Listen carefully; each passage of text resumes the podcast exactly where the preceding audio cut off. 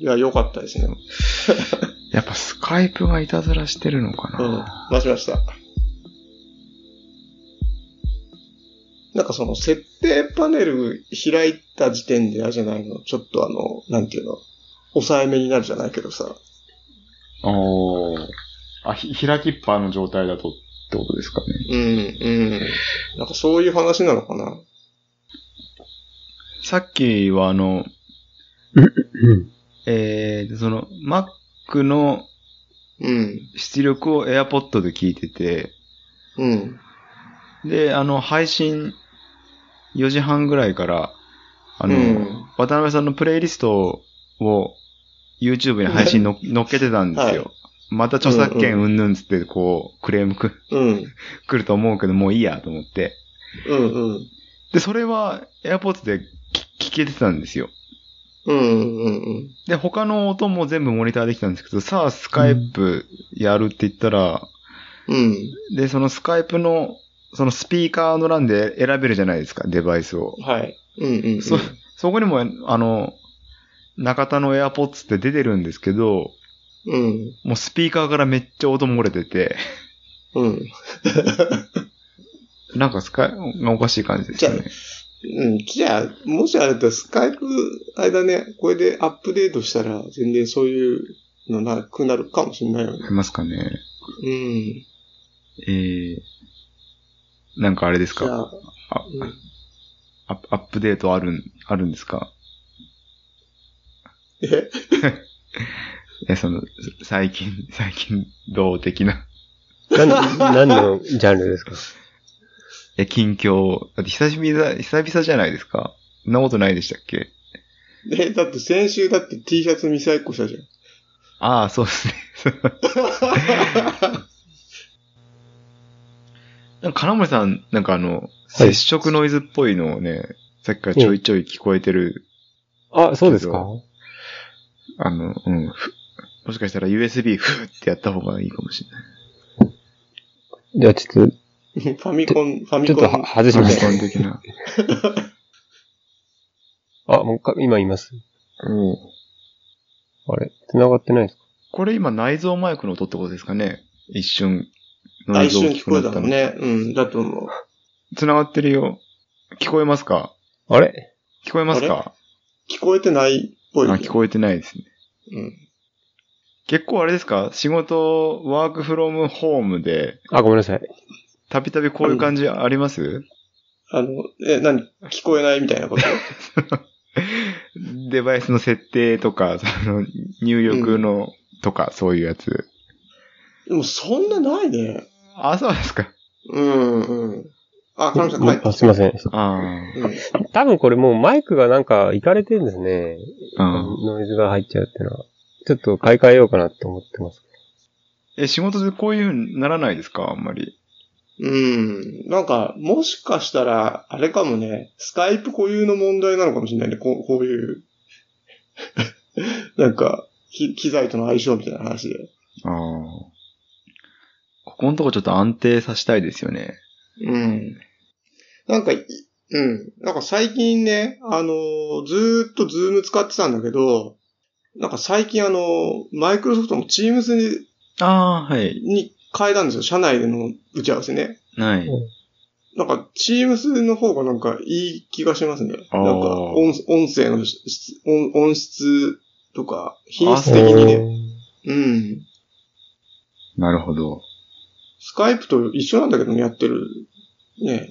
今、スカイプ、マイクロソフトだもんね、今、スカイプも。はい。うん。あれ、あれですか？その、Teams って、Teams 単体でうん。使ってるっていうか、うん。他も使ってるんですか？いろいろ。あの、チャットとか、やりとりとか。ああ、うん。なんか、その、なんだろう。結構資料との共有とかがさ、ああ、はい。 Excel とかさ、はい。なんか、そ、そういうのの共有とかが全然 Slack よりいいからさ、もうその場で開けるからさ、ああの、ー Teams だったら。そそれやっぱマイクロソフトだからだってのあるんですかね。うん、うん、うん、ってことじゃない。ああ、連携できてるんですね。はい。うん、完全に囲い込みだよね、完全に。ああ。何気に、あれですよね。マイクロソフトじわじわと来てる感じ最近ありますよね。チームズがうん便利って話をお客さんとか業者も使ってる人多いし、春江さんの会社でもそのチームスのその、で、なんか課題を解決するみたいなセミナー結構ちょいちょいやってるって言って、あ、そう。やっぱオフィス系にいられてるっていうのはでかいですもんね。そういうツール入れるうって時ん、に。うん。そうだね。で、それ一個入れちゃえばさ、例えばその、ワード、エクセルとかさ、ない。何も考えなくて良くなるわけじゃない？ですよね。うん。で、データもそこで共有できるしさ、で、うん喋れるしさ、チャットできるしさ、おうん。なんかその辺あれですよね。その、独立系の Slack を使ってて、うん。で、まとめて持ってくのが Google かと思いきや、マイクロソフトっていうのまあ、が、うん。うん。結構なんかちょっとお面白いというか、お、いいぞみたいな感じうん、がそうだね。そうそう、うん。なんかちょっとありますよね。うん。なんか、例えばその10年、まあ10年くらい前とかと比較するとあれだけど、アップルがその、例えばコンピューターのその自由の象徴みたいなところってあったんですよね。なんか、その、マイクロソフトがその、ような、なんだろうな、あの、ビッグブラザー的なない。存在でさ、その、あの、権力を持ってて、悪、悪悪の権力じゃないけどさ、ない。ライバルもいない悪の大みたいな。そうそうそう、悪の大帝国みたいなの築いててみたいなさ。今完全に逆だもんね。アップルがむしろ囲い込みしててさ、ない。で、あのーマイクロソフトの方が例えばオープンソースのソフトウェアに関して。ものすごい寛大だったりするから、今さ。ああ、うん。うん。いや、でも、いい、いい、いいですよね。そういう力関係がちょっと変わっていく感じが、うん。いい感じれるのは。うん。そっか。会社でも Teams 使えてよっかな。営業のただマイクロソフトのさ、アカウント作んなきゃいけないから、そこがめんどくさいんだけどね。あうん。紐付けになっちゃうからあ。さ。ない。ああ。うん。あれああ。そうね。ちょっといろいろ聞きたいことあるけど、ちょっとまたに、また聞きます。あ、わかりました。仕事の話になっちゃそうそう、そうだよね。仕事の話になっちゃう。な、何、何話しますか？いや。えっと、どう、えーじゃあ、どう、どうする？まあ、あの、全3回に分けてお話をする音楽の話を話をするとして、ああ、そうです。でそれはそうですね。うん、話をするとして、で、あと、今日のアジェンダ、今日のアジェンダ中心に書いたのって、これ、これ金森さん、金森さんが中心に書いてんの？これって、上の方はって。中心ってことじゃないですけど、うん。書いてますけど、なんか、あ白馬のさ、はい。はい。幻の黒缶コースってさ、これ、なんか見たんだけど、前、金森さんなんか白馬に行って黒缶コースなかったみたいな話してたのって。ああ、そうです。ツイートしたやつです。あそんな、よく覚えてますね。それ、い、い、それいつですか？去年の。秋ですね。うん。あなんか、こんなとこあるんだと思って、思ったのを思い出して、これ見たらそれ思い出したんですよ。あ、金森さんなんか白馬行って、黒缶コース行ったんだけどなかったみたいな話してなかったっけなと思って。これリンク貼ってましたっけ？うんリンリンクあったよ。うん。それで、これは説明するとですね、うん。まあ、は、うちの妻が、白馬の方に用事があるのでついてった時に、どっか走ろうかなと思ってまして。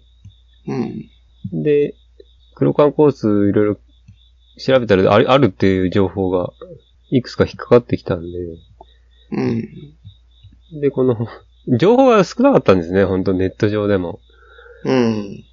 だからこの案内マップみたいなちっこい画像と Google マップで照らし合わせたりとか、かなり苦労しながら うん。いろいろ探してたんですよ。それで、現地行っても見つかんなくて。うん。で、それらしきとこはこうあるんですけど、なんかキャンプ場の敷地内なんですよね。で、それがこのわさび農園が今もうキャンプ場として運営してるみたいなあ、場所になってまして。わさび農園って大のわさび農園じゃなくて？た、た、あ普通のわさび農園。まあ、ここもあわさび農園として売ってるんですか あそういうことうなんだ。っていうとこがあってですね。うん。で、そこ敷地に迷い込んだ形になりまして。うん。で、お店見たく建屋があるんですね。で、そこうで、ん。お姉さんがいたんで聞いてみたんですけど、うん。そしたらどっか電話かけて、うん。そこういう人生きてんだけど、みたいな話をしてまして。こういう人、走りたいっつってんだけ多分主人なんだろうとは思うんですが、うん。でいや、もうやってないみたいですっていうような回答を結局もらって、うん。でもまあなんだったら走っていいって言ってますよって 言われたんで、まあちょこっとこうキャンプ場になってるとこ回ったんですけど、あまり 盛り上がる感じじゃなかったんで。ど。黒缶コースって何？き基本はふ冬用ってことでではなくて、ランニングのその、黒缶ですね。ああ、そうなんだ。何の、何のために作ったのかね、それ。なんかそのやっぱその黒缶、スキーの黒缶の夏場のランニング練習ってことですああ。練習場ってこと？はい。うん。だって、このなんか、リンクにも、あれですよね、スキー部のコーチが夢を乗せて作り始めたコースは驚きの完成度ですっていうコメントあるから、すごい期待させるような、うん、期期待待させるような感じだもんね、これ。うん。7年前の記事ですけどね。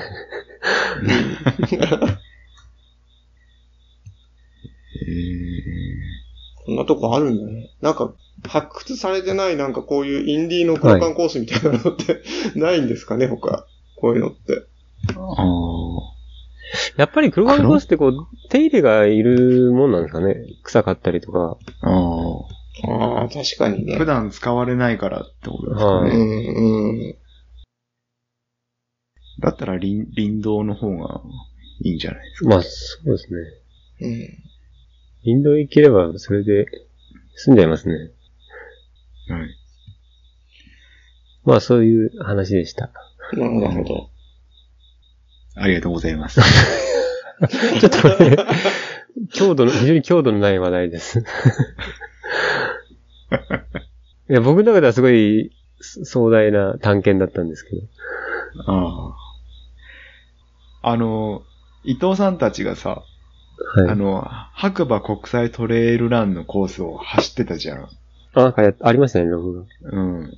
あれ、やっぱその、コース取り上さ、林道とか結構通ってて、うん。で、なんていうの登山道じゃないから、おいまいちどういう風に情報にアクセスしたらいいかって、やっぱり知らない場所の林道って基本的にかなり分かりにくいっていうか、うん。マイナーな情報で、そのい家から、家の近所だったら、その探検してみてこことここ繋がってるとかわかるけど、うん。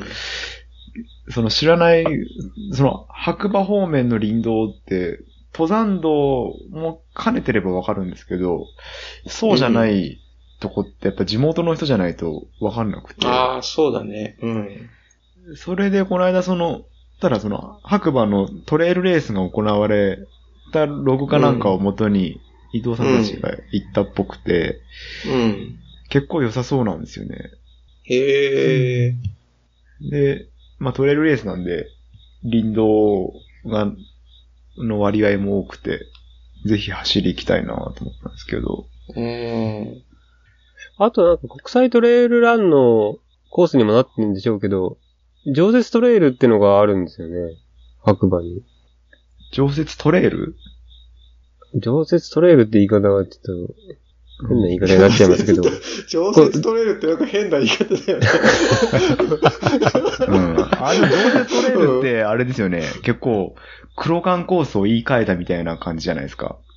で、まあ、その周回コースになってるんですよ。6キロかうなんかの。ん。うん。うん。うん。で、そこを、まあ要は、ちゃんと手入れしてくれてるって意味合いなんですかね。誰かが有志で。峰の原にもあるよね。常あ、そう設トレイル。なこの間も長田さんと話してましたね、それ。峰の原にも。だああいうのって、え結構そそられるんですけど。え？常設トレイル？はい。常設トレイルってなんか、いいね、いいね。今トレイル、トレラン向けってことですよね。トレラン向けでうん。使ってくれよって提供してくれてる。なんか、でも、超絶トレールってすごい違和感ありますよね、その言い方なんか。いそういう、なんか、一般的なんですか？常設トレールっていうか。なんか、ちょっと釣り堀っぽいんだけど、なんか、その、ああ、でも自然の本中の釣り堀っぽい感じがするんだけどさそうです。ね。そういう感じあります、ね。境としてはそうじゃないですか。うん人為、人為的ってことじゃないですけども、うん。ここを走れよっていう風に設けられてるうんうんうん。コースですか。なんか少し前にあのトレイルランの得意性みたいな話にはい。なりましたけど、うん。トレイルランの得意性は常設トレイルからこう生まれるんじゃないですか。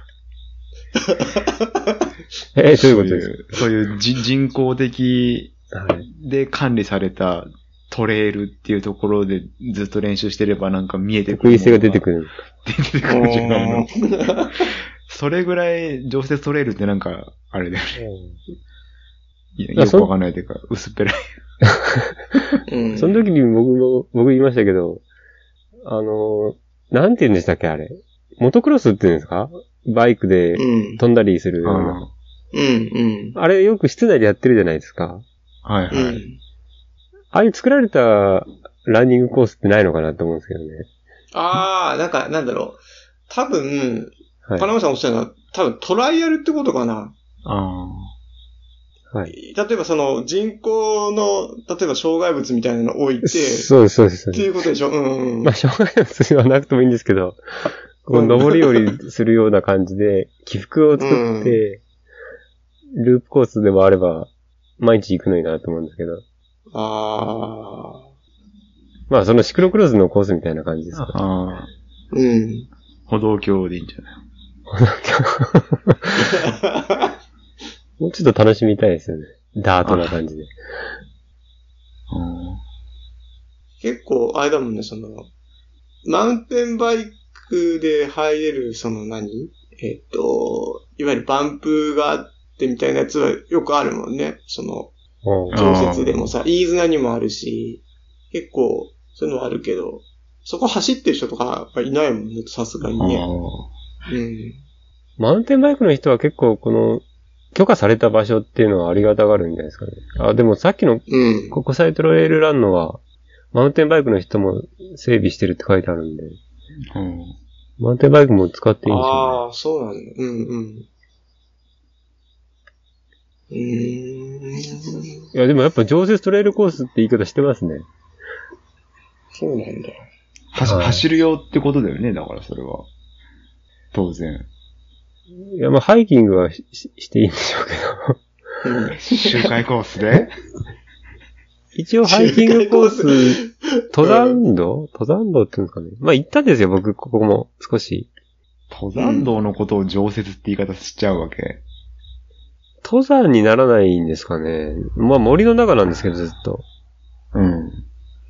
え、じゃあやっぱハイキングコースみたいなことってことだよね。だそういうやり方、楽しみ方も、するんでしょうね。あ、ごめん、それどこの話だっけ？その白馬トレイル、白馬国際トレイルランのコースの一部。そうです。東山常設トレイルコースって言い方されてます。ああ。うーん。で、実際そこのコースを使ったレースってのも、やってるみたいで、ああ。あそこのコースだけでですかね。10キロのレースみたいな。これだって、あれだもんね、その、幻の黒缶コースのリンク先のブログの最新の記事にありますもんね。はい。あ、ありましたか国際トレイルラン予選コース動画ってありますよ。うんうん。予選。予選って書いてある。お予選会の実施についてって。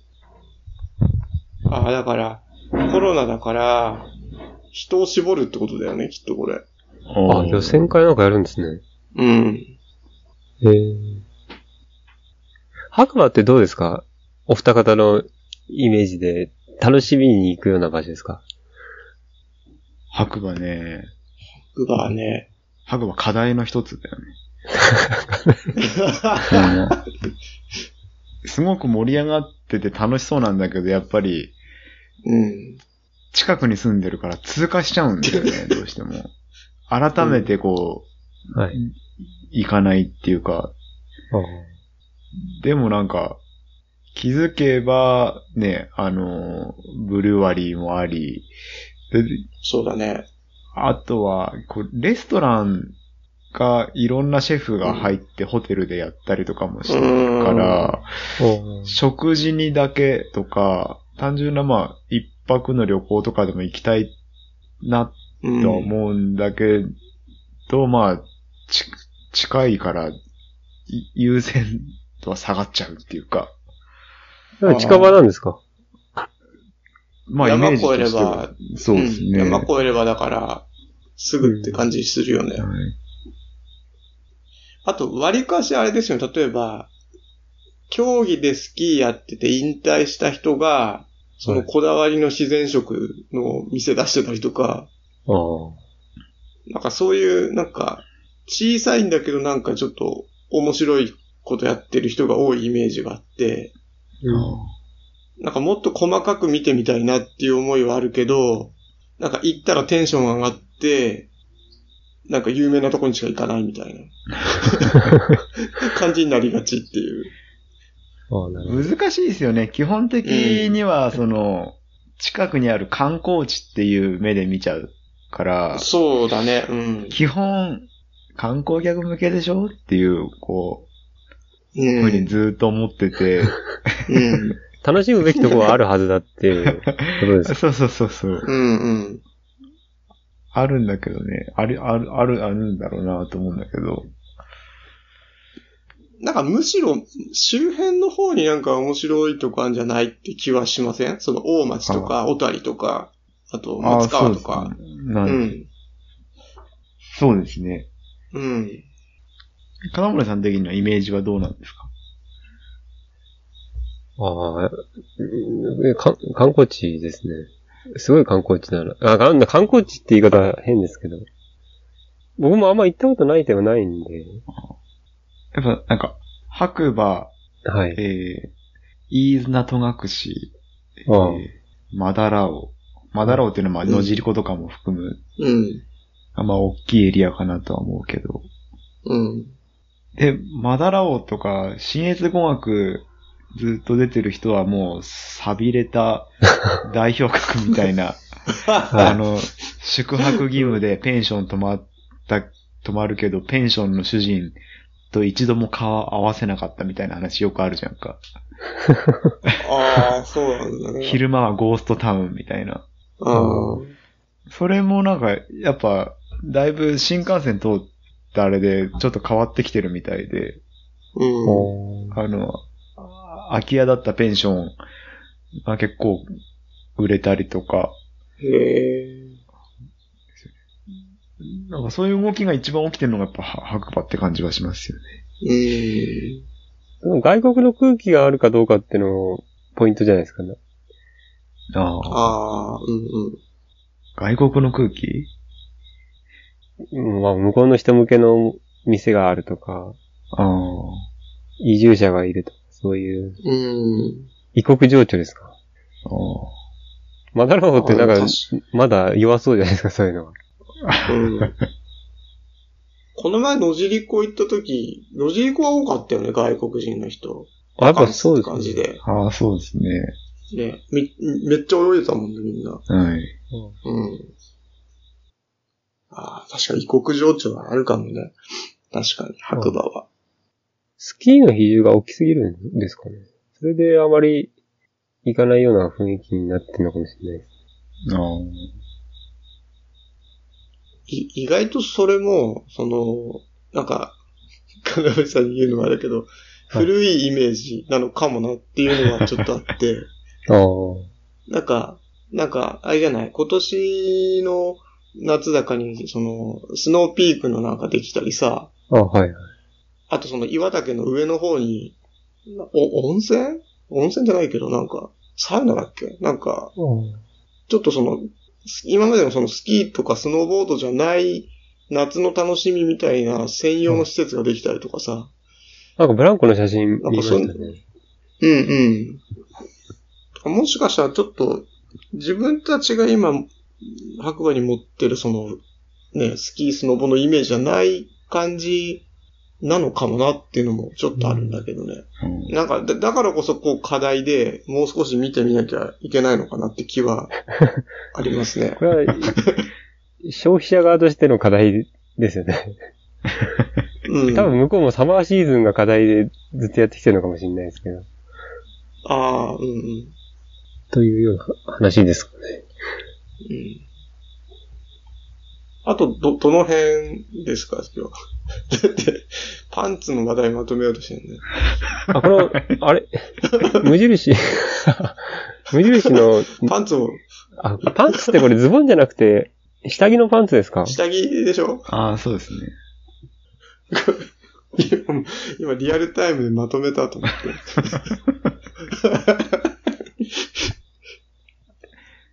ちょっと、あのなんか、ほこれ1分ぐらいで終わらせたい話なんですけど、あの、はい無印の下着、最近無印の下着をか買ったんですよ。本当自分で買う自分の下着の話して、マジ本当 どうしようもないなと思うんですけど。で、であの、シームレスパンツっていうのがあって、うん。で、あの、よく女性ものの、なんだろうな、あれは。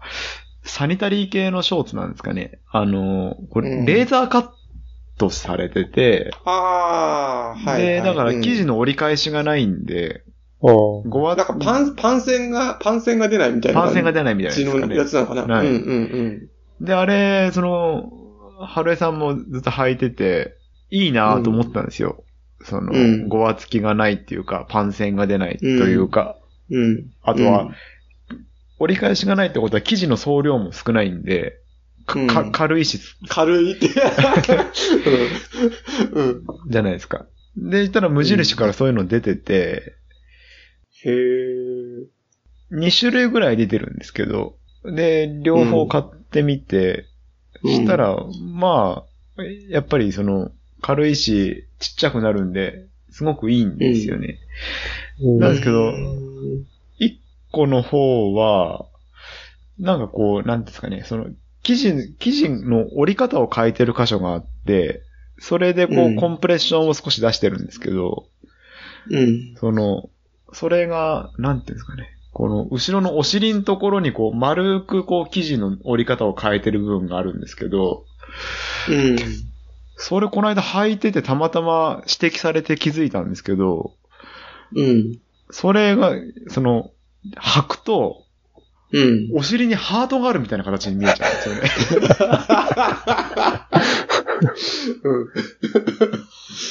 で、なんか履かないと気づかなかったんですけど、履いて後ろからパッて見たら、ちょうどお尻のところにハートマークがあるみたいな感じになっちゃって、うん。で、これはい、いかんと。お尻にハートマークつけちゃダメだなと思って、ちょっと嫌だ、嫌だなって思ったっていう話なんですけど、うん。でもシームレス系のパンツはいいですね。通勤ランとか。あの持ち運びとかにちっちゃくなりますし、うん。あの、僕去年買ったゴアランニングウェア、ゴアウェアですか。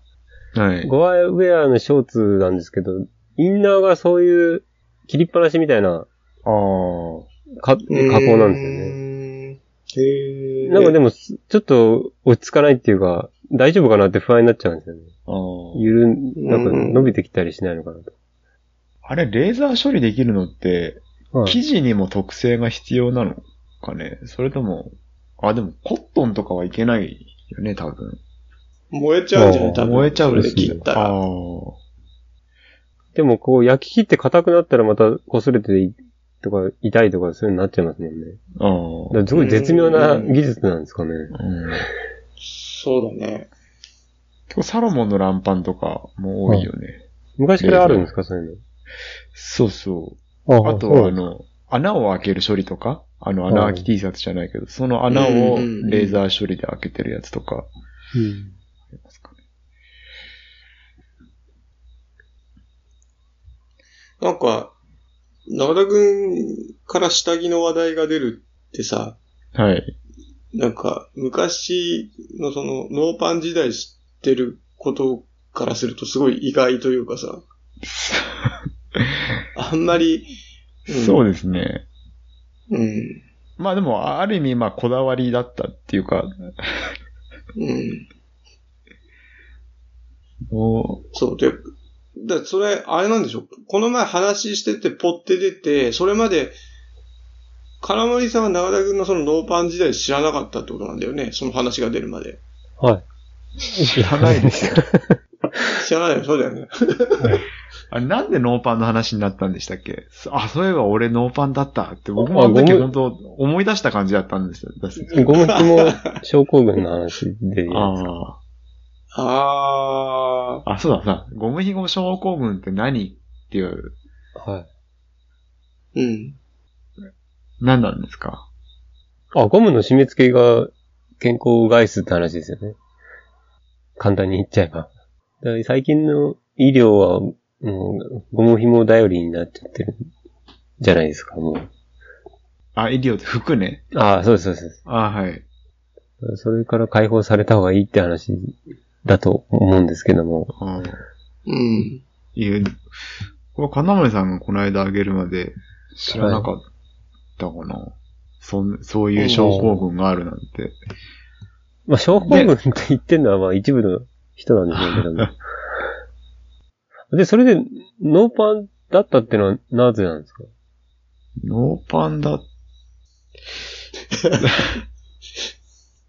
その動機がわかんないんですけどね。それが、はい。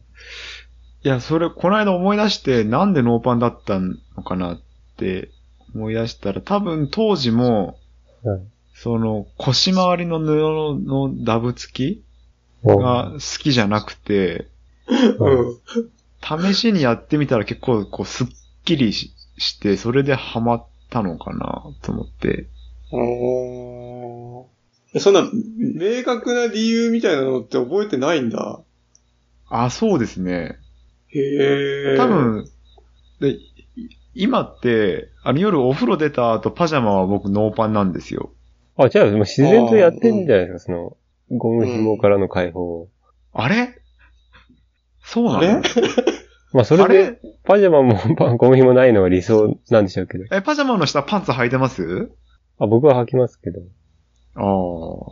そう、パジャマの下のパンツはもう、で、パジャマの、あれでお風呂出た後は、はいその、うん下着をつけるっていう意味で、まあその下着は、その、長いタイツになったり、スウェットパンツになったりいろいろですけど、だ布を2枚着ない、つけない感じですね。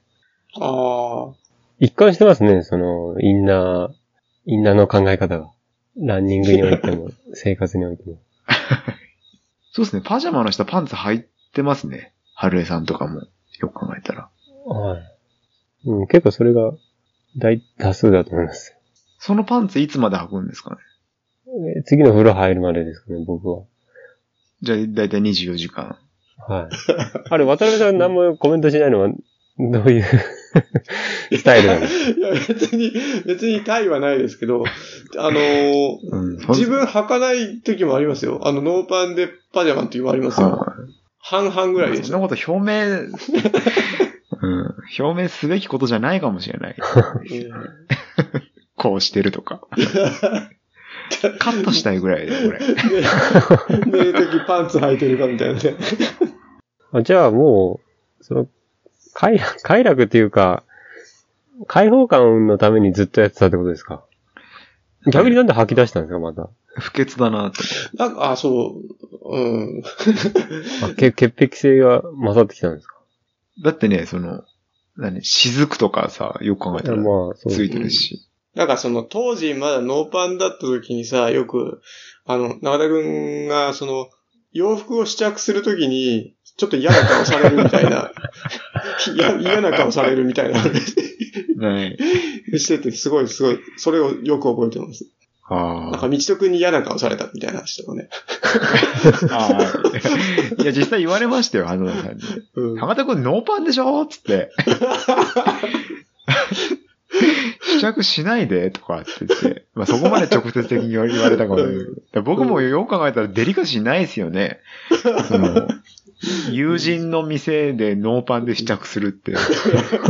どう、どういう神経してんのっていう。でも、そう、そうですね。高校生の時、高校が制服だったんで、うん。で、ああ、でも中学もそうなのか。そのワイシャツをタックインするシャツをタックインするってことはタックインしない T シャツとか他の服と比べるとやっぱりその、ウエストの中の布の枚数が増えるじゃないですか。ううんん。外、外に。それが結構嫌だったんですかね。うん繊細ですね。一貫してる、一貫してるよね、それ。そうですね。そうなんですよ。よ。へえ。昔太ってたからですかね。そう小学校の時は太っ、ぽっちゃりしてたんで、うん。いや、僕が今、捨ててこ履いて過ごしてるなんてもう考えられないですよね。パンツ履いて、捨ててこ履いて、ズボン履いてって。ああ、そうそう。いや、それさ、だって、感覚がさ、鈍る、鈍らない？研ぎ澄まされ、で、何の感覚？あ、その皮膚の感覚ですよ。丸く、あの、手袋はめて、うん精密な作業できないみたいな。まあ僕はその、清潔であるという、守られた感じがしてるんですけど、清潔？はいい。こう、汚れがズボンにも自分にも及ばないっていうような。え、捨ててこ汚れて。まあその、あいいんじゃない洗うのは簡単じゃないですか。ああ。だから清潔なものは履けるんで。でもタイツ系好きですよね。ランニングに関して言ええ、僕ですか？ば。あ、中田さん。もっとこう、スカスカした方がいいっていうのはないんですか？え、タイツ系好きってどういうこと？えーその、ピチッとしてるのが嫌だっていう思想なのかなと思いきや、ハーフタイツとかそういうの好きじゃないですか。ああ。その、生地がダブってるのが嫌なのかね。あ、重なりが嫌なんですね。そうそうそうそう。ああ、なるほど。結構ランパンでもさ、あの、スコさんことスコットフィールドさんもさ、はい。インナー切るっていう、ああめっちゃ言ってるじゃん。はい。でも、僕も前はね、インナー切ってたかな。でも、インナー切って、その、別のパンツ、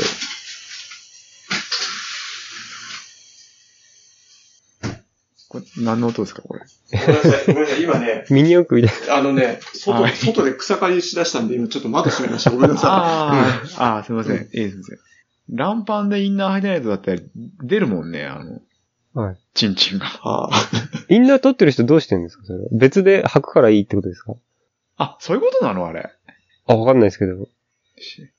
あ、じ、自前のインナーを履きたいってこと？そうなのかなと思うんですけど。おー、自前のインナーってな、何、何を履くのかな？いや、まあブ、ブリーフタイプ、ブリーフっぽいスポーツ用のであったりとか、おー。なんじゃないですかね。ちなみに僕はランパンは絶対インナーついてようがなかろうが、パンツは履きたいんですよね。あ、じゃあ、普通に下着が入って、その上にインナーが来て、ランパンがあるってこと？はいはい。うーん。そうですそうこれはレースという特別な日とか、そういう時はいいじゃないかって気もするんですけど、なんかこう、ランパンが下着と化してしまうのがすごい嫌で。あーすき、生地が多めの人生送ってるね。そうですね。生地が多めの人生。うん。過保護なんですかね。その、そのパンツって何？ブリーフタイプってこと、トランクスあ、型ブリーフ、で出ちゃうじゃん。ボクサータイプですね。ボクサータイプが主です。ブリーフやっぱ擦れるんですよね。うんえ、だってボクサータイプでもランパンから出ちゃわない？出ない。ああ、ランパンって、あ、ごめんなさい。マラソンで履くようなランパンは履かないです。あの時だけは履かないです。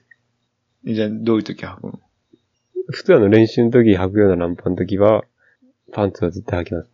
あ、ハーフパンツみたいなやつって少し長いやつってこと、はい。ああと、インナー付きでしたら、まあ、はみ出ないんで。あ、インナーって、あブリーフタイプのインナーのことも言ってますか？そうそうそうそうそう。イメージしてるのはあの、なんだっけ。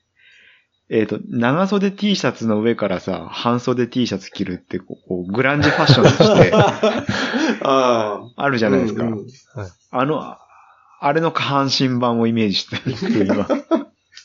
あ、そんな短いのはあんま履かないっていうのがあるかもしれないですね。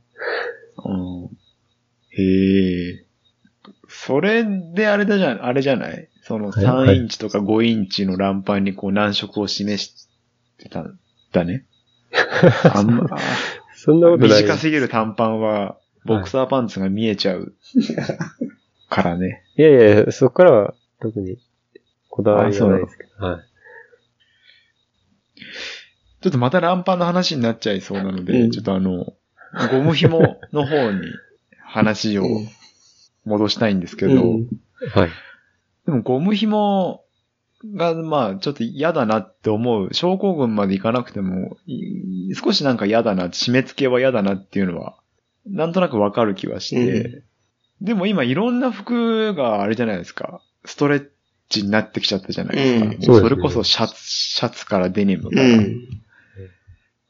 でそうなってくると、より一層あれですよね。そう、そういうのを気にする人たちと、うん。気ない、気にしない人たちのこの、なんですか。分断が進むっていうか、うん。な気ありますよね。嫌な人は多分ストレッチって、僕もあんまりストレッチ素材の服って着ないんですけど、うん。なんか、どうなんですかね。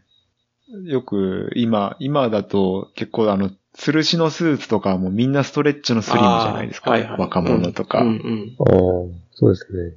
あれとか見ててちょっと、キモ、キモいなって思っちゃうんですけど。うん結局、あの、そういう世の中の流れに抵抗していくっていうのが傾向としてありますよね。このし自然主義な健康法っていうのは。あーうんあーゴム紐もなんか立ち上がりはそんな感じっぽいよね。ちょっとんだけど気づいたら全部そうじゃないかみたいな。こと思っちゃったんですかね。もう、もう一回トイレ。はい。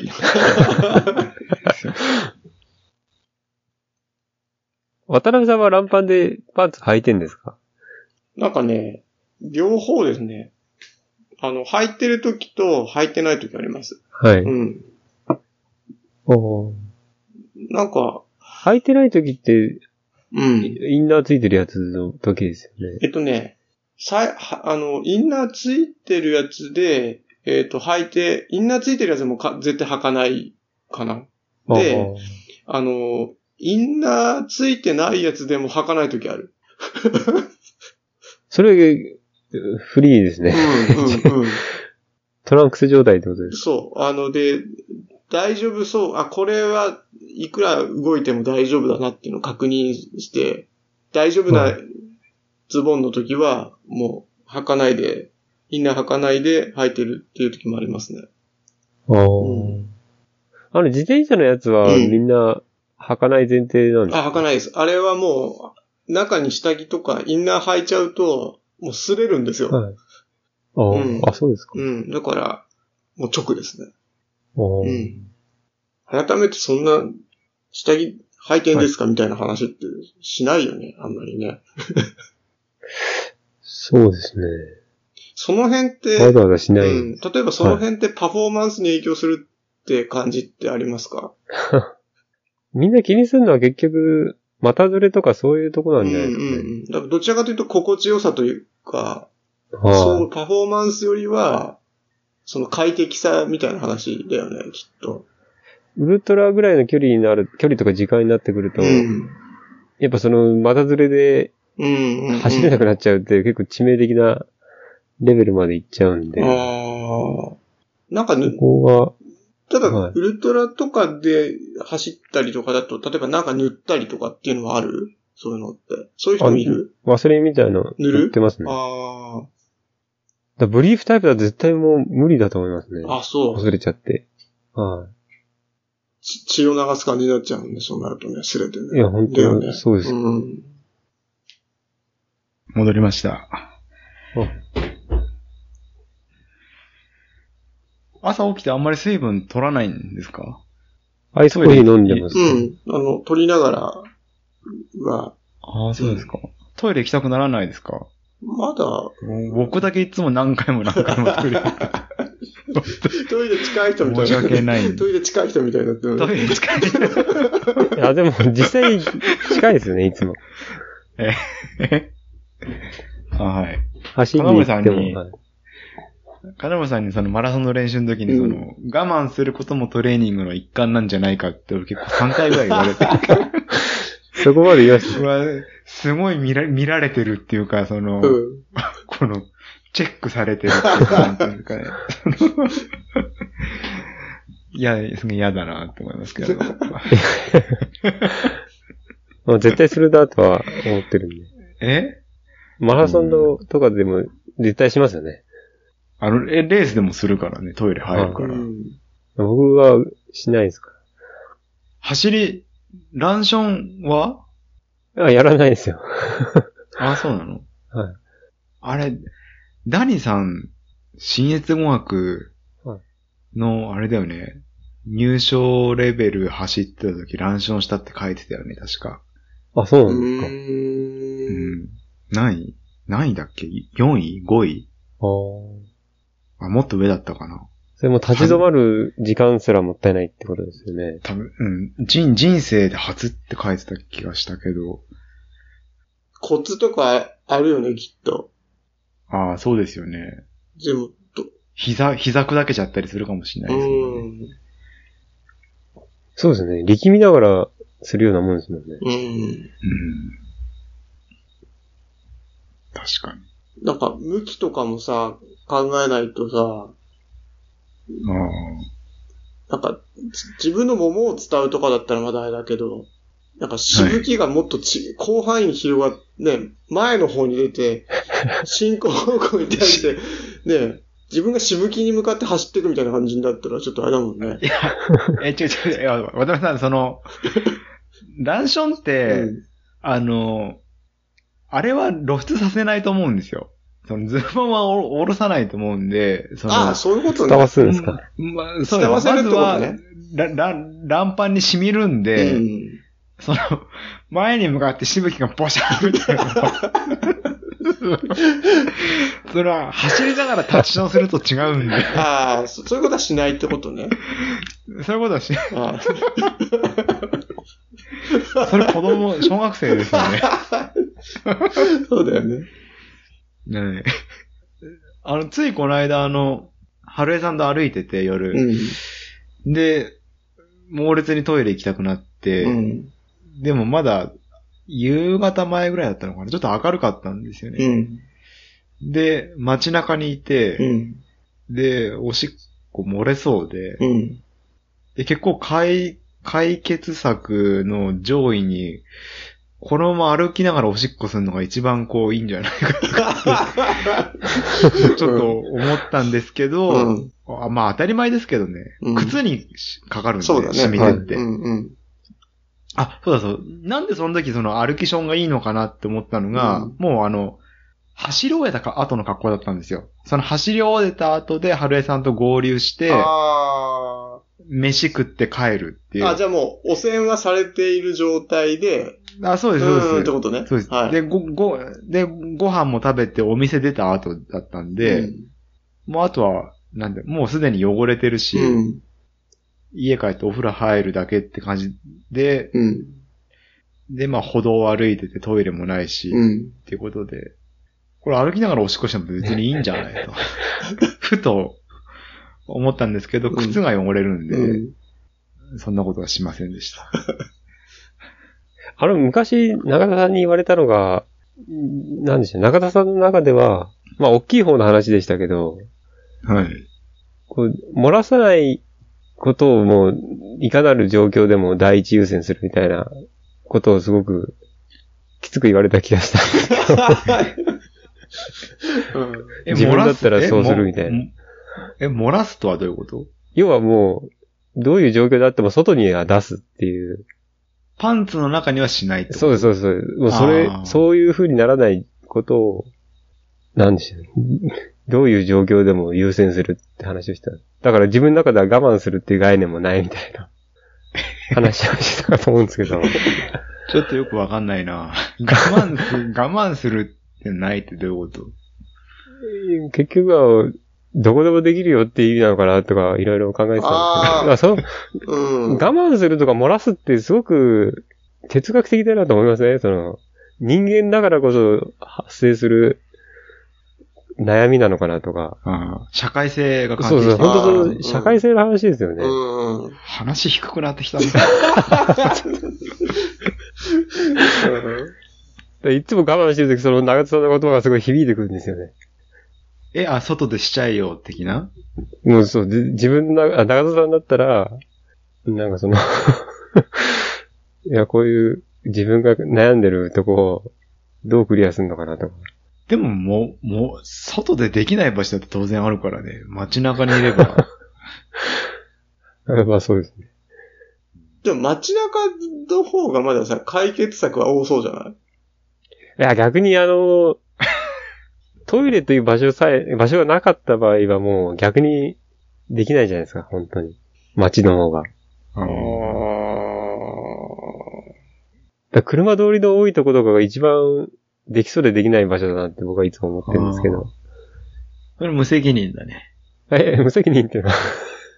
え、その、ひひ車通りが多いところで人の目がなければ、その辺にしてもいいっていう前提になってるでしょ。それ最悪の場合ですね、本当に。結局外に出す、出すっていうのは一人よがりの話ではあるんですかね。ああ、そうですね。その快不快の話でもあるじゃないですか、漏らさないっていうのは。ああ。確かに。すごく人間らしい話ですよね。便意っていうのは。うん。ちょっと哲学的な話になっちゃいましたけど。哲学的かな。ちょっと、音楽の話とかにし、しします？なんか、尽きないですね。はい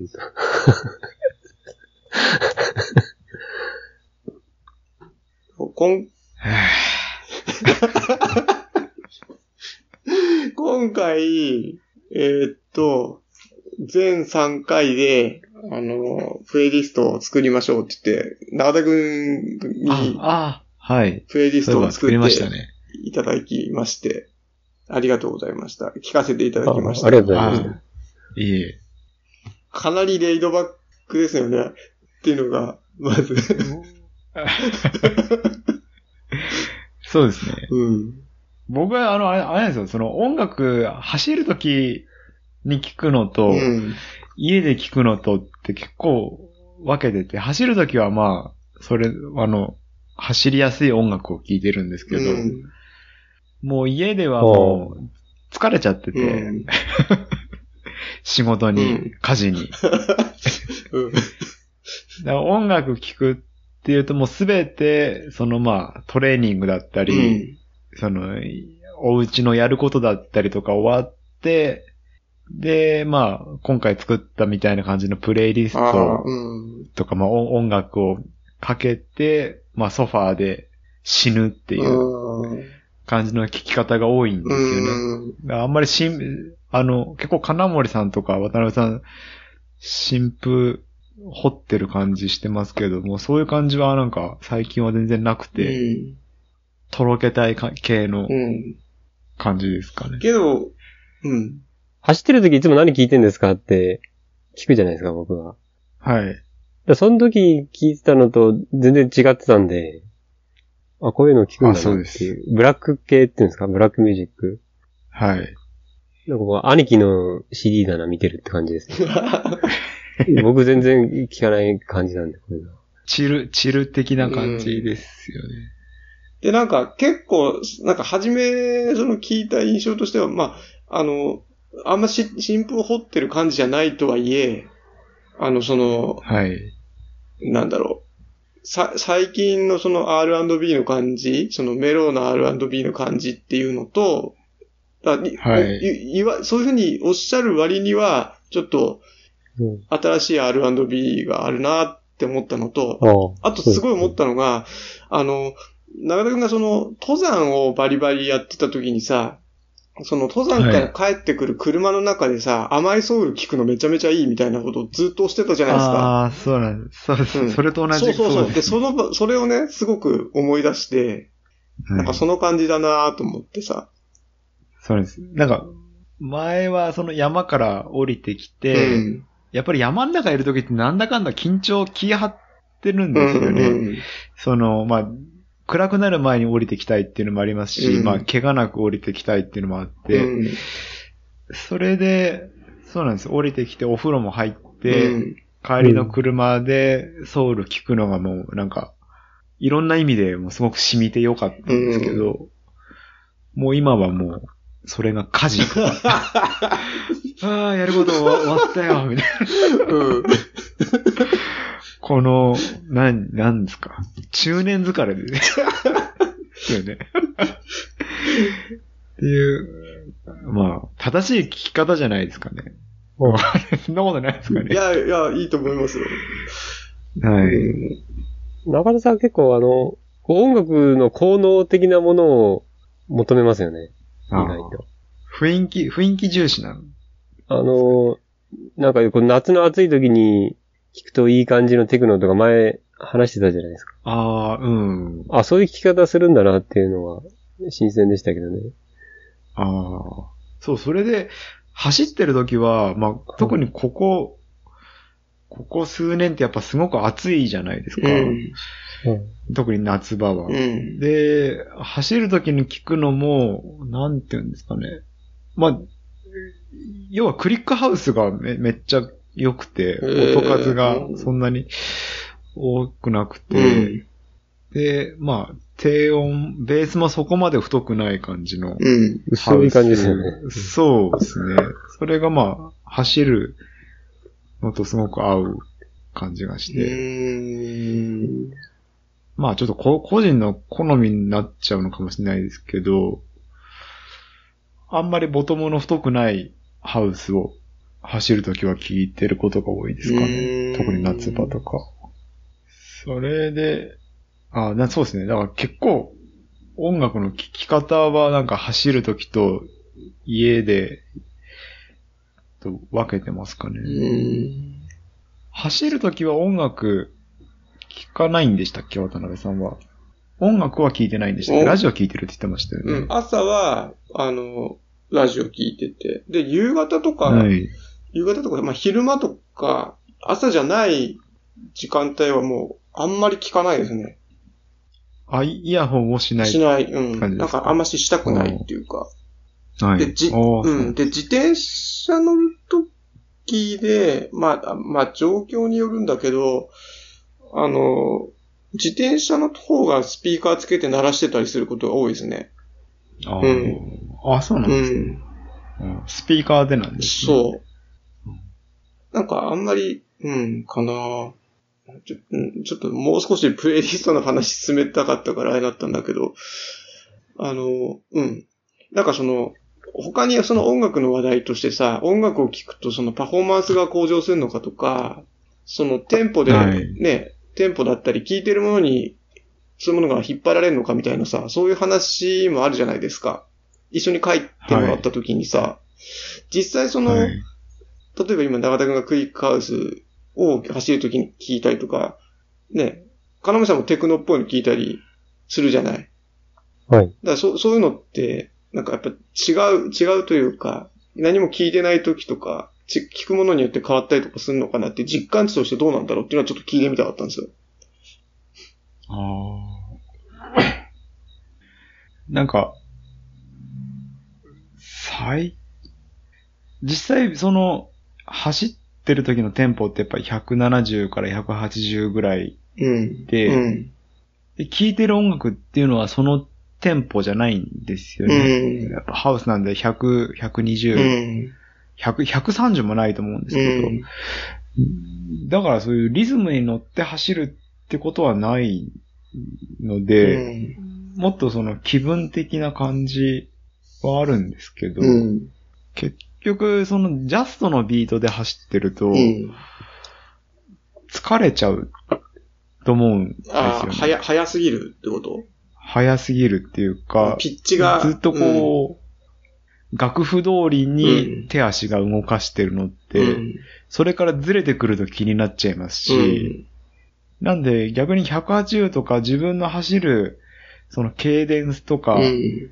に合ってない音楽の方うがん、走るのには走りやすいんじゃないかなって思って。で、意外とその音楽を聴いて、そのテンポが合わないから走りにくいとかって考えてる人って、うん。その逆説的に、その自分の走る手足、ケイデンスとうんテンポが合ってるべきだっていうのがすごく思ってて、うんそれとずれちゃってるから走りにくいみたいなのを考えてる。うん。別に音音楽と一緒に走るのをなんか推奨ってわけではないんですけど、うん。なんかそこのとこ気持ち悪いと思ってる人って結構いるのかなあとーなんか、必然的にさ、その音楽に合わせて走るっていうのって、それってもうダンスなんだよね、完全に音楽に体を連動させるって意味ではさ。はい。うん。で、ってなるとやっぱり走るのとはちょっと意味が変わってくんじゃないかなっていう気がするんですよ。その音楽に合わせたテンポに合わせて体を動かすって意味ではね。うん。あーまあ、ダンスだと動きがもっと複雑ですよね。うん。あの、ラランニングに比べると。うん。なんで、そのさっき言った、その、ランニングの単調な動きを、うん。そのまま180っていう BPM の音楽に合わせようとしちゃうと、うん。結構いろんな意味で窮屈になっちゃっうて、ん。逆にそれが走りにくさみたいな感じに出たりすることもあるかなと思ったうん。うん。うん。で、僕がまあよく好んで聞くのはまあハハウスビートぐらいのうん。音楽なんですけど、走るときっていうと、うん。それだと当然まあ、走るテンポとは合わないですし、ただたまにこう、一瞬あってまあすぐずれていくんですけど、うん。まあそういうそのたまに合う気持ちよさもあるし、ああとはやっぱり、えーっと、例えば息の。吐くうんと、こう吐息だったりとか、心拍数だったりとかっうんていうのはずれてると思うので、うん手足の動きと。うんで、ちょっと、まあ、わでも、渡辺さんが詳しいと思うんですけど、そのポポリリズムのこううん気持ちよさっていうんですかね。ああ、うん。っていうのは、も、もともとその音楽あるなしに関わらずも、あると思うので、ああ、なるほど、なるほど。はい。これポリリズムってどういうことなんですか？ポリリズムは、あの、まあ、簡単に言っちゃうと、拍の違うのが、一緒に一つのリズムとして扱うおっていうんですか。うん渡辺さんお願いします。パフュームの曲ですね。はい。うんあ。ります？ね。あの、あ、な、な、結構その説明がさ、言葉で説明するのが難しいんだけど、あのーまあ、常にな、な、ななんて言うんだろうな。どう、どう説明したらいいんですかね。あ 僕の理解を言ああ、うん、話していいですか？お願いします。うん。あ、これ違ったら恥ずかしいな。あの、パフュームのポリリズムって、はい。まあ、ゆ要は、その、4拍子の曲と3拍子の曲とか、その、拍の違う曲だったりとか、そもそも、えっ、と、僕とあなたでリズムが違うんだけど、それが二人一緒になって、こう一緒に歩いていくみたいな。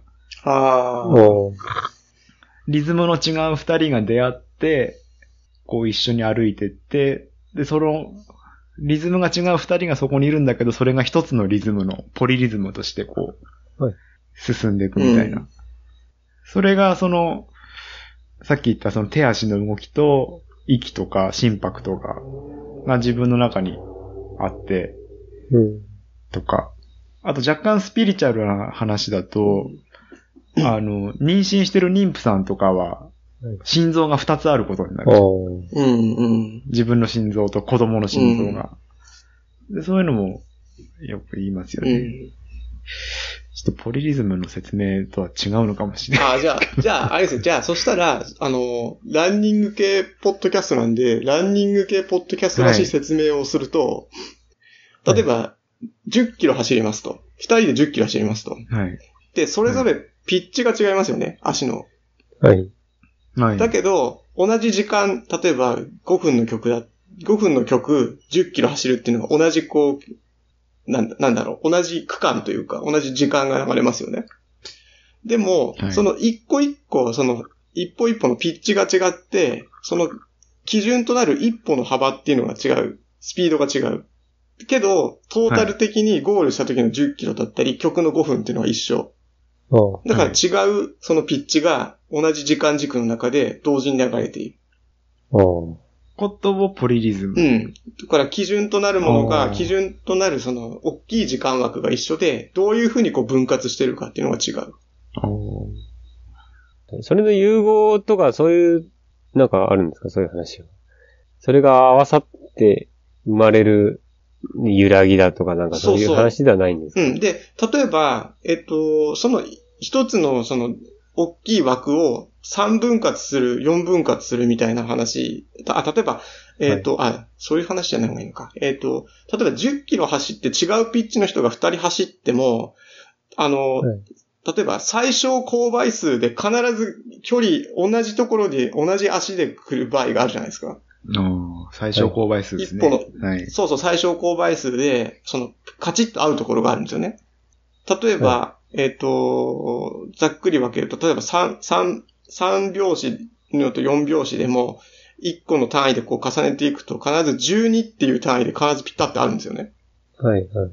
で、その時に、あの、ピタッと合うから、こう、なんて言うんだろうな。さっきあの、長田くんがお話ししてたみたいに、たまにこうガッて合う瞬間があるっていうか、はい。違うビートが刻まれてるんだけど、必ずそのピタッて合うところが最初勾配数で来るから、その時にこう、気持ちよさじゃないけど、そこでグルグルーブっていうかノリが生まれるみたいな。そうですね。うん。うん、そういう面白さがあるんですよ、そのポリリズムみたいなものでは。ランニング、僕はそのハハウス聞いてんのはまさにその感じうん。ですかね。まあでもそれだけじゃなくて、音楽的な、その高揚感というか、もあるんですけど、うんあリリズム、ね。そうん。リズムの刻みっていうと、そっちの方が、楽というか走りやすいんじゃないかなと。それに対するだうとん、対照的なのはやっぱり、そのもう、ジャストな180系ですの人が180なので走るっていうと、うん。もしかしたらタイムトライアルとかそういうのするのにはいいのかもしれないですけど、うん。普段のまあ長い距離だったりとか、その、うん。ある程度、こう、持続的に走るのには、すごくつか疲れるんじゃ、疲れる影響の方が大きいんじゃないかなって思うんですよね。うん。例えばトレーニングとかで単純にさ、えっ、と、180の BPM のクリック聞きながら走ったりするトレーニングとかってあるんですかね？ピッチ落ちてきちゃうから、なんかそういうのを聞きながらやるって、やる人いいそうですようね。ん。トレーニングの手法としてはないんですか？そういうのって。クリックみたいの流して、それで走るっていうのは、でもかなり高負荷なトレーニングだよね、でそれって。すよね。うん。なんかあの、ガーミンとかで、心拍数が下がると、その、アラートを出すっていう機能はあって、うんそれがケーデンスでもできたのかな多分できると思うんですけど、へえ。そのう、ん。ケーデンスがこれ以上落ちたら、その、ピッピッピッって鳴らしてくれるみたいな。うんうんうん。まあ、それはそれでも音楽に合わせて走るっていうのとはちょっと違う話ですけど、うんうんうん音楽聴きながら走るっていうと、結構その辺の、その、テンポのズレの部分の捉え方というか、で結構認識がか、違ってるんじゃないかなってちょっと思うんですよね。走る時なんうん。で、うん180っていうと、何ですか？ロックとかですか？うんうん。を聴かなければとか、そのアッパーな曲聴かなきゃ走りづらいっていうような頭がもし先に合うと、うん。ジャストのテンポじゃないとっていうのがあると、結構。きつきつい影響を感じる時もあるんじゃないかなとかってちょっと思うんですよね。うん。あとはの、ノリもありますね。僕、そのレ、レゲエはなんかダメなんですよね。なんか、やっぱり、走るとき まあ、まあバ、バックリズムなんで、うん。そういうものなのかわかんないですけど、なんかあの、カッティングギターのとこでこう、腰が砕けちゃうっていうか、な、な、腰が砕けるっていうか、なんか、なんか、なんかダメなんですよね。うーん走りにくいですね。ベースとカッティングギターがこうあれだからですかね。こうなんですけど。で、ちょっと他思ったのが、意外と、うん。そのリズムのノリっていう意味だと、そのボサノバとか、うん意。外と悪くないんじゃないかなと思って、最近たまに聞くんですけど、うん。意外といいんですよね。ああ、でもね、ブラジルものはいいかもしんない。ひょっとしたら。そうなんだのボサノバに限らず。うあん。ーいいかもしんない。軽やかで、。さ、うんも、うん。で、もしかしたら、サンバとか180とかあるかもしんないね。あ、曲によって。バンバン激しそうですね。うん。ある意味、ハードコアテクノでしょ。あーまあそうですね。サンバ、曲によってサは。ンバって、まあテクノっぽいですね。うん。あ、でも、ボサノバいいかもしんないね。そうなんですよ、意外と。うん。はい。それ、手数の多さがいいとか、そういうのあるんですかね？あ、音数が多くてね。はい音数うん。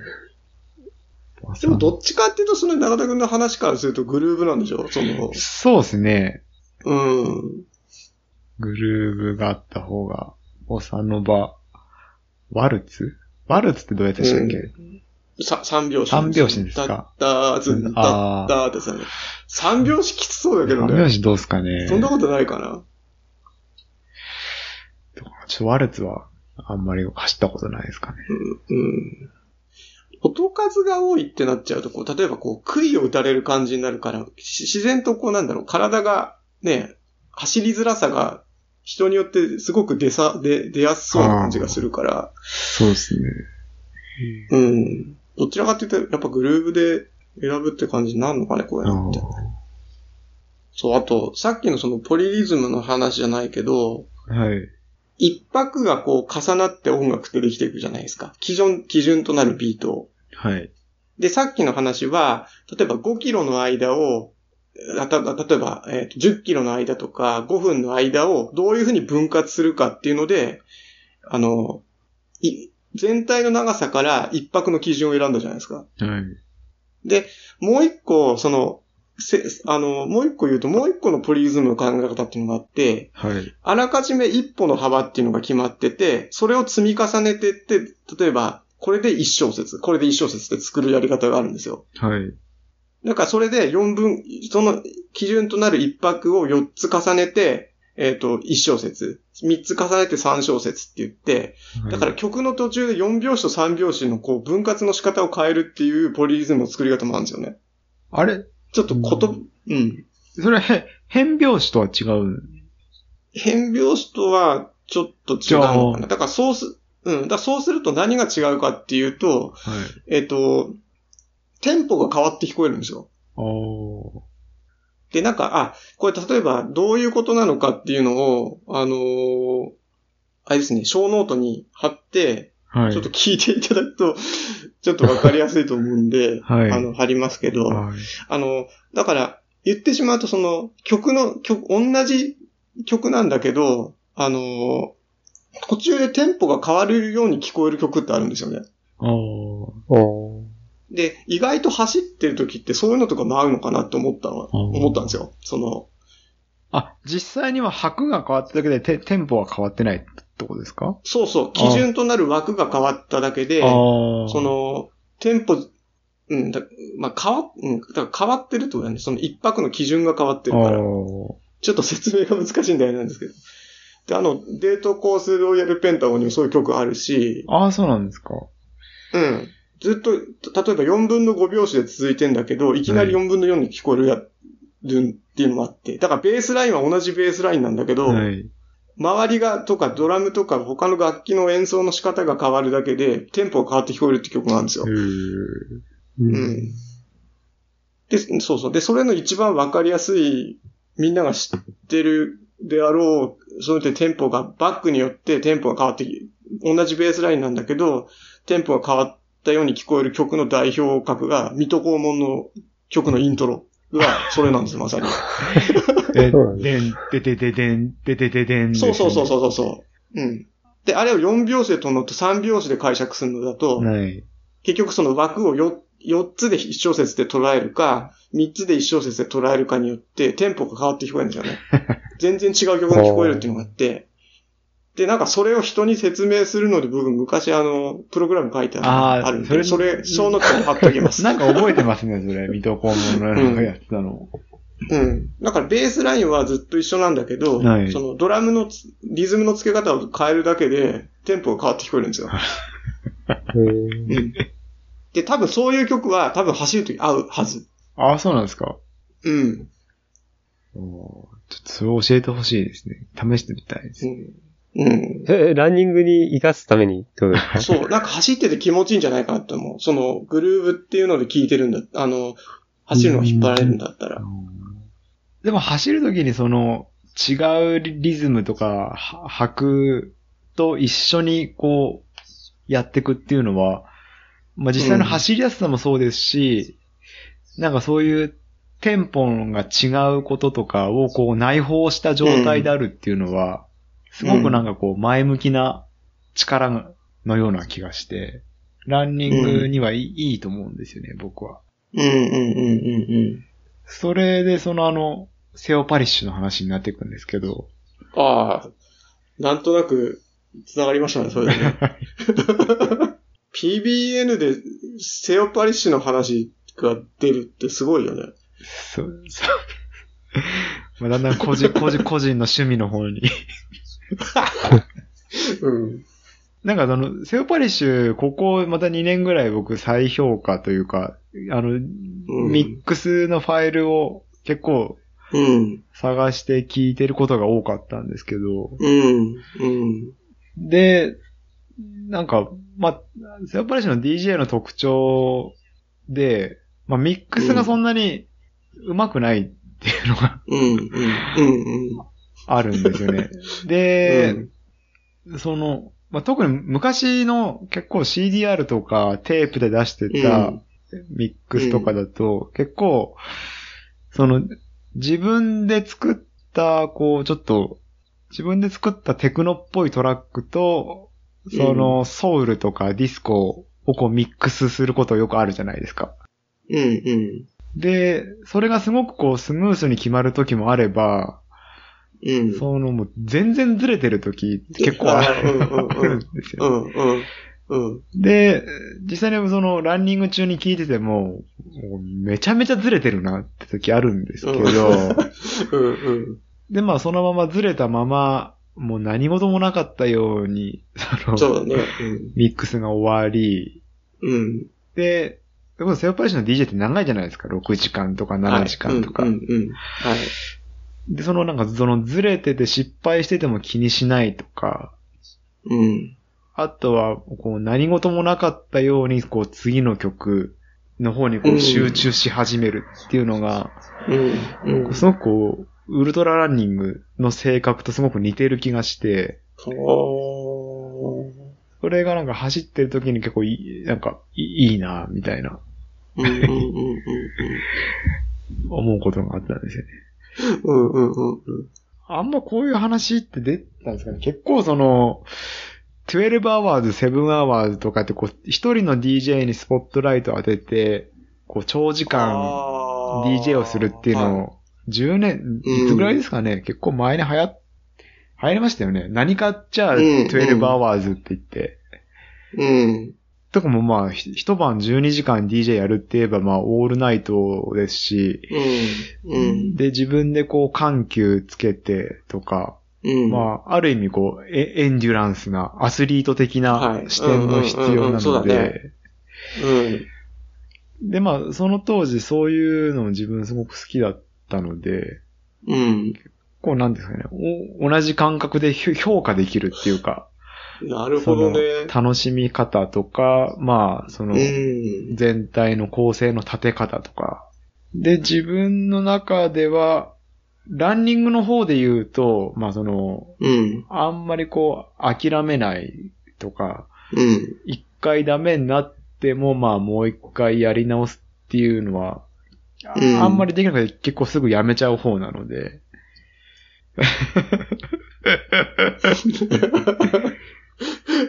それあれじゃないですか、もう、クラブで言うと、すぐフロアからどっか行っちゃう人じゃないですか。タバコ吸いに行ったりとか。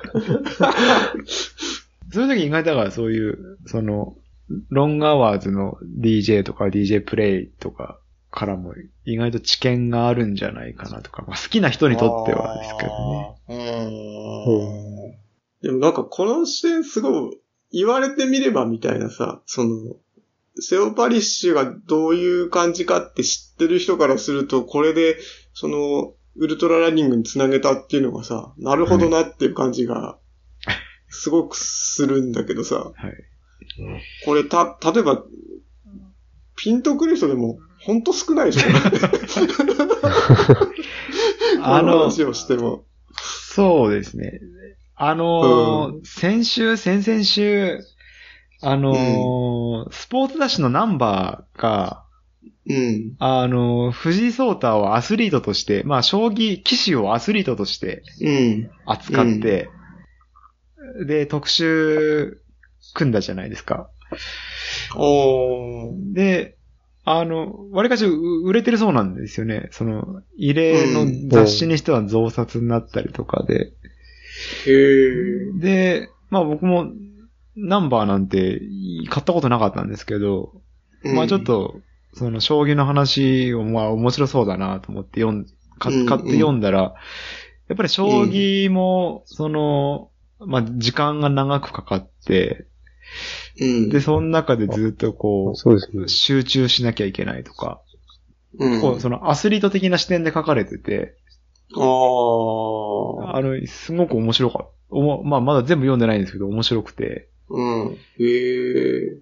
で、結構あの、ここ20年の、その、名人とか、その、うん王座を取った歴代の騎士のインタビューとか載ってるんですけど、うん。で、一人は、結構なんか、だいぶ強かったんですけど、あの、なんかの時にこの調子を崩しちゃって、うん。で、これでは勝てないってことで、よりストイックな方向に振っちゃったって言って、で、滝修行をしたりとか、うん。なんか漫画みたいですけど、うん、本当だで、ね。かなりまあ、いろいろその、トレーニングを積んだんだけど、それがどんどん裏目に出ちゃって、で、うん。負けが続いて、た時にもうなんか、鬱っぽくなっちゃって、で、うんカウンセラーに見てもらったらしいんですよね。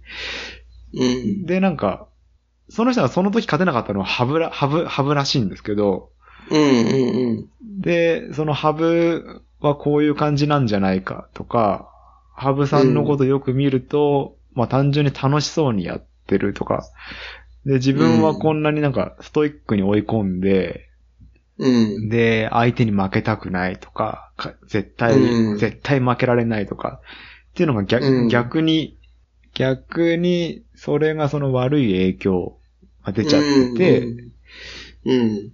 で、そこの辺の考え方を改めて、まあ、その楽しさとか、その原点に帰ったら、はいはい。うん。なんか勝てた、みたいな。ああ。漫画家って感じの話なんですけど、あ、でも、うんで、勝てたのはハブじゃなくて、あの、渡辺明っていう今一番強い人ですかね。うんうん。はい。うんに勝って、め名人、ちょ、何戦か忘れちゃいましたけど、うん。取り戻したとか。まあ、ちょっと、なん、面白かったです。うん。うん。結構長時間やるとか、耐久でなんかやるまあトレーニングもそうですけど、メンタル、うんあメンタルの話になっちゃうんですかね。わりかしまあ通じるもんは、やっぱりあるって、なんか意外、意外だね。なんか、そんなナンバーとか見て。よ読んでる。ああ、なんか、表紙がかっこよかったんです。藤井聡太の写真がいい写真で、ああ、そう。はい。えー初めて買いました。うーん。もう、もう一回だけトイレ、トイレ行っていいですか？すいません。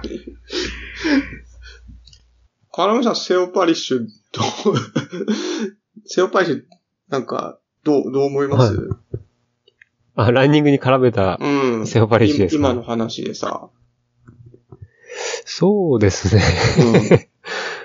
よくあの、ハウスとの掃除っていうんですか、うん。ね。その長距離ランニングとハウスを重ね合わせたようなうん。話をよく中田さんとしてるんで、わからないくもないっていう感じがしますけど。やってることはこう、一緒であずっと走ってるだけっていうんであっても、うん。いろいろ起伏はあって、うん。きまあ気持ちの面ですけど、うん。淡々と行かなきゃいけないとこもあるし、うん。ピークが来てるってとこもありますしね、うん。だから DJ でも全部、もうい、なんでしょう。全部が全部いい曲だけかけても、うん。ああ、はい。それがいい DJ とは、いい DJ プレイとは言わないような感じするじゃないですか。うんうんうんうん何気にこう捨て曲みたいなのを微妙に淡々としたの入れなきゃいけないとか、うん。うんうん。そこが、まあ僕はランニングにはあるのかなって勝手に思ってますけど。え、その、例えば捨て曲をは挟まなきゃいけないみたいな、そういうところって、例えばランニングの、例えばその長い距離でのランニングに置き換えるとどういうところが近い感じですか？捨て曲。あ、もう、つまんない、りまあ、林道、林道、林道なん。だけインドラバーズじゃないの？褒めたたえてきたんですけど。ちょっと気だるい、うん、ああ、さして。景観が良くないあーさしてずっと行かなきゃいけないロードとか、そういうとこですか。そうなんですね、確かに。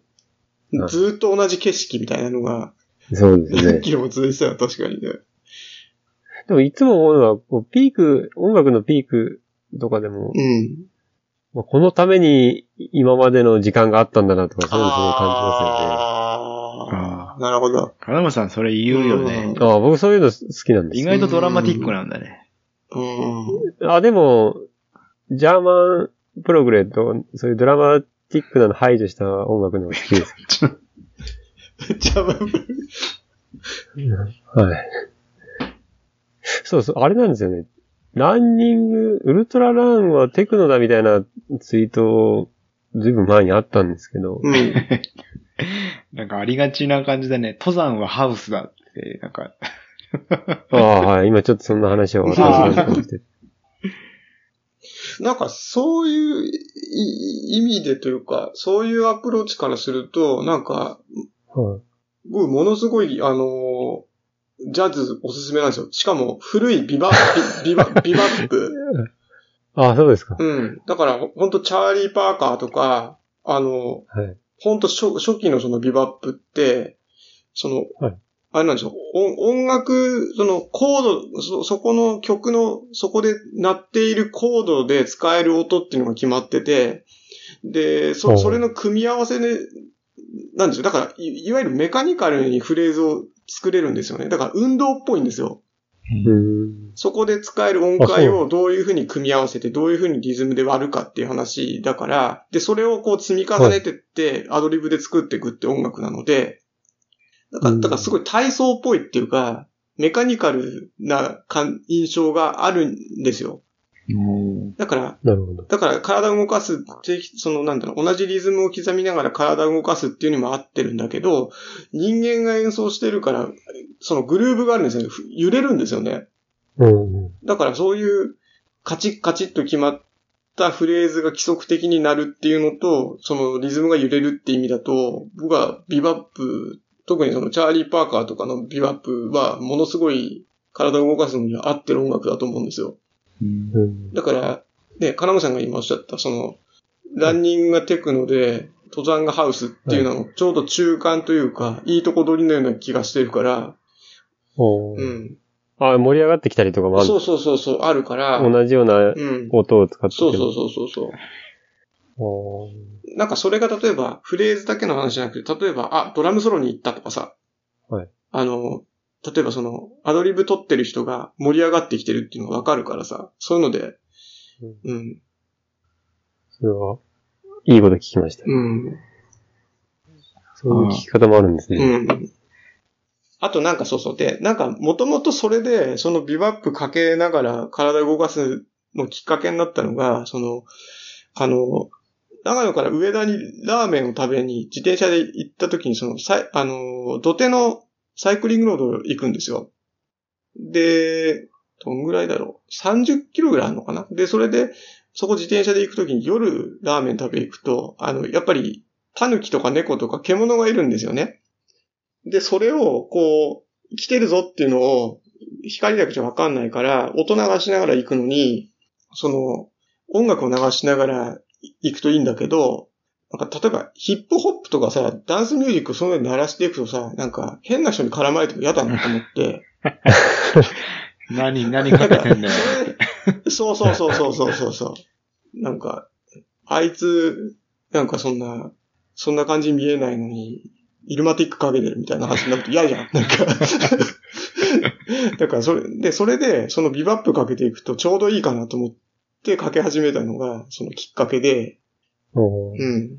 で、体動かしながらそうやって、そういうのかけるのいいなって思ったのがきっかけだったんですよね。うん。なるほど。うん。で、特にさ、あの、長野から上田に行く途中、そのサイクリングロードで、戸倉上山田とか通るから、ヤクザとかもいるじゃない。で余計にそれで ヒップホップとかなってるとや嫌だなと思ってさ、ジャズならまだいいんじゃないかと思って。そうですか。すいません、そんな話でした。はい。あと、どんな感じですか？そんな、とこですか？こんなとこですか？そんな、のとこですか？ね。結構うんこの話しましたね。そうだね。結局そうなるんだよね。うん、まあでももう2時間半ですね。意外と。うん。実質 2, 2時間ぐらいですか？最初の30分はあと、ウォーミングアップとあ、してそう。か。あ、でも、あれ、録音タイマーはもう2時間半ぐらい。あ、録音はしてますけど。うん。はい。いや、しかも今ちょっと何気なしに見たらさ、はい。あれですよ、ツイッターで吉田さんにね、コメントいただいてる。あ、そうなんですか。うん。BPM でミックスするより、グルーヴ感を重視したい。ですよね。あ レゲエのことで怒られるんじゃないかと思って。分かってないと。そうですね。グルーヴ感は。BPN で合わせるのは、今は、できますもんね。あれで。パソコンで。機械でね。はい。うん、そうだそうだね。あのー会社で、その、FM 長野とか夕方かかってて、うん。多分、ちょっと、渡辺さんご存知かもしれないですけど、な名前もわからない DJ がやるんですよ。あの、うん。何ですか、なん DJ。 Perfume と Guns N' Roses みたいなのをパソコンでミックスしてかけるみたいなのを。うん、うん。ほん、あほんとううるさいなと思って。ううるせえんだよって。その Perfume から Guns N' Roses の AKB の Sex Pistols みたいな感じの。ああ、うん。ある意味、あれですかね、そこ、そういうミックスの価値が下がってきて、プレイリストっていうのが意味を持ち始めたりするんですかねあ、。すごい。ああ。ただその選曲するだけなのに、あすごいまあそれ言うと、デビッド・マンキュースみたいな話ですそうだね。ロフトスタイルがこれで復権するってことだよね。こう音楽、こう囲いの中に入れるだけだけど、でそこには音があれだもんそれでね。愛が必要だもんね。うん。だってた、たださ、はい。BPM でミックスするだけよりはいの価値が下がるっていうのはいいことだと思うけど。うん。うんそうだよね。だってピッチ合わせるだけだったら作業だもんね、完全に。そうですね。うん。選曲への愛がなければ。うん。ああ、でも、Spotify で、その、プレイリスト作っ、初めて、僕今までなんか機能の使い方分かってなくて、お気に入りのアルバムをプレイリストとして登録してたんですよ。うんうんうんうん。で、うん渡辺さんこの間プレイリストを上げたじゃないですか。そうすると、うん Spotify も渡辺さんの他のプレイリストっていうのも見れるんですね。うんうんうんうん。ああ、見れます公開してるソウルバー鍋とかそういうやつも。そうそうそうそうそうそう。で、そうそうあ、あるんですか、はいそういうの。うんあ、なんかあった気がしましたけど。え、だから金森さんのやつだって見えるよ？